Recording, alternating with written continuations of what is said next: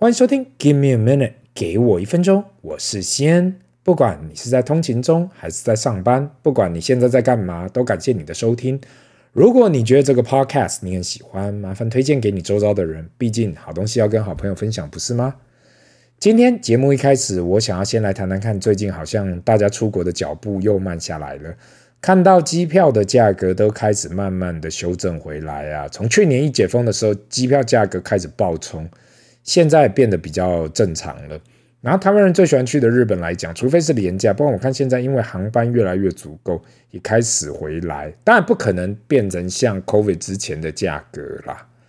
问了很多旅游相关业者，不管是旅行社的，不管是从事饭店业的，或是餐厅业的，现在每个人都熬过去了，真的不容易呀。因为很多旅游业者跟我提到，他们可能干了一辈子都没有想到会有疫情这样的事情发生。过去三年所发生的事情，我想很多人真的没有想到吧？回过头去看呐、有时候很，有时候这个人生很多时候发生的危机，也许就是个转机。我想到过去如果发生什么不开心的事情，总是会说为什么？为什么会发生在我身上？到了现在却感觉到每一件事情的发生都有它的原因，有时候不用太在意，因为呢，人生就是一个过程。年轻的时候，每件发生的事情都很在意啦，非常在意。就是不管在意考试怎样啦，在意读了什么学校、上了什么课、做了什么工作，等到现在我才发现，原来每件事情都有它的用意。太在意当下，反而会忘了大方向。先在这里跟大家分享，很多人写给我说啊，为什么我不直接报？呃，到底要投资哪些标的物比较快？不然太多时候我讲的实在太抽象了，似乎都没有讲到实际重点。这个好像过去 Q&A 已经有解释过。这边呢，不是报牌台，我换个方式解释。如果你认为白天工作或是经营事业已经要花了你太多时间跟精神啊，那你为什么觉得听人家的报名牌会让你赚大钱？这世界上啊，从来没有白吃的午餐。如果你碰到人要跟你报名牌，你肯定要小心。我不敢说我看过很多啦，或是经历很多。但是我很少看到人呐、被报名牌而真的赚到钱的。你说不用做任何功课，不用做任何研究，随便听人讲就可以。我想这世界好像不是这么简单运作的吧？不要跟我讲那是你很相信的朋友，或是你很相信的老师，或是你的爸妈。even 如果真的有那么好的事，我看只有乐透吧。而且你还要有中奖才有可能。给我一分钟，这个 podcast 呢，里面应该都不永远不会去走这个报名牌的路线，至少那是我给我自己的期许。另外，也是我推广的。如果你对研究投资没有太大的兴趣，那就投入指数吧。我想这应该是让你最有机会啊，让你自己的金钱成长的方式。很多人跟我提到，投资压力太大了，所以宁愿把钱放在定存跟储蓄险里面。对于这样，我只会说，除非你的收入或是事业真的很棒。不然只把自己的钱放在定存跟储蓄险里面，这应该是风险最大的投资吧。我只能给这些人一个建议：如果你对任何的投资都感觉到压力太大，那你可能还没找到适合你的方法。千万不要放弃，也不要觉得任何的投资很麻烦，因为明天的你一定会感谢今天奋斗的自己。今天要来分享这一本书《懂用钱，越活越富有》，英文的书名为《Buy This Not That》by Financial Samurai。Sandu Gan，其实很多年前呐、我就已经在读这作者所写的部落格，叫做《Financial Samurai》，中文翻译叫做《财务武士》。我一开始还以为这作者是在美国的日裔，毕竟会用 Samurai 这个日本武士的名字，多多少少应该要跟日本有点关联性吧。但是我真的开始读的时候，才发现一点关联性也没有。作者年纪比我大几岁吧，一样也是商学院毕业的，过去在美国高盛跟瑞士信贷投资银行工作过。二零一二年，在他三十四岁的时候退休了。在他退休前，他说他发现金融业薪水高，压力也太高了。他一开始工作就想要看有没有什么其他的方法可以未来来去过这个生活啦。因此，他开始投资不动产，跟写这个 Financial Samurai 的部落格。如果有兴趣的听众，可以上他的部落格看他所写的文章，里面他自己也开诚布公自己每一项收入。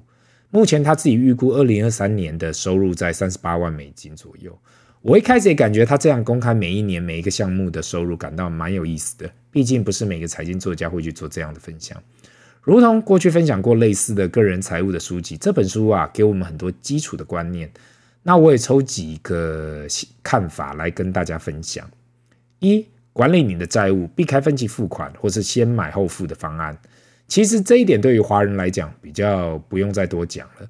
大部分的华人比较不会欠所谓的消费的债啊，在这里所谓的消费型负债，特别是在美国啊，那就是很多人会想要先用信用卡或是个人贷款去用来做享受，不管是度假也好，不管是外食也好，或是去买衣服跟其他的产品。这些所谓的消费不是投资，不是资产，只是一次性的体验。那如果先借钱来购买，就代表你是把未来的收入啊先用掉，然后再去偿还这些债务。对于这一块的重点，应该专注在，如果不是好债，过去我们所说的好债，可能像是房贷这样的低利率的债。可是在这里所提到，比较像是个人信贷或信用卡债，这动辄利率七八 percent 以上，信用卡利率在十 percent 以上。如果长期都在使用这样的贷款，其实会变得你都是帮银行跟信用卡业者在打工。另外呢，现在全世界最流行的先买后付模式 （Buy Now Pay Later），这些可以让你呃先买你要的东西，然后再分期。其实这都是业者想要把入手门槛降低的一种方法。比如说啦，一支最新的 iPhone 要四万块钱台币好了，如果也帮你分成二四期，或是更夸张的三六期呢？一期一千多元会让你感觉到哇，这手机真便宜。那这些先买后付的业者赚的就是跟消费者的利息钱跟商家给的分润。华人世界的储蓄率都非一直以来都非常的高，所以这方面的消费型贷款还是相对的少。但是毕竟每个行销业者都在抢钱，所以一直利诱着每个人去做这样的冲动型的消费。那所以呢，作者就是提出这样子，希望大家一定要对这个特别的小心。那第二点呢，设计一个投资策略，让你的财富成长。其实每个人刚出社会的时候都差不多啦，去工作，领到薪水，然后看自己要怎样去支配。有些人会去花掉，有些人会存起来，有些人会拿去投资。每个人都有自己的想法。作者提到三种不同的配置方式来给大家做参考。第一种配置呢，这是属于非常传统、比较传统也保守的方式啦，把所得配置到股票、债券、不动产跟无风险资产。如果你一路工作到六十岁退休，这样的传统模式肯定不会有太大的问题。那第二种配置呢，这是给比较积极的人去做的。如果你在你四十岁后啊，想要过不同的生活，那可以参考，呃，增加投资创投啦、私募基金跟加密货币，这方面会增加自己的曝险，才有可能加快累积自己财富的速度。那第三种配置呢，他把它叫成财务武士的配置。这是最积极的模式，那就是积极投资自己，不管是创业还是斜杠，越早让自己可以靠其他的被动收入来满足自己基本生活费的需求，所以这就是他所谓的 financial samurai 的 allocation。那他还建议啊，不管你选择哪一个模式，你肯定在六十岁的时候比什么都不做还要好。没有人可以保证啊任何的投资报酬率，但至少透过分散风险，你可以减少下修。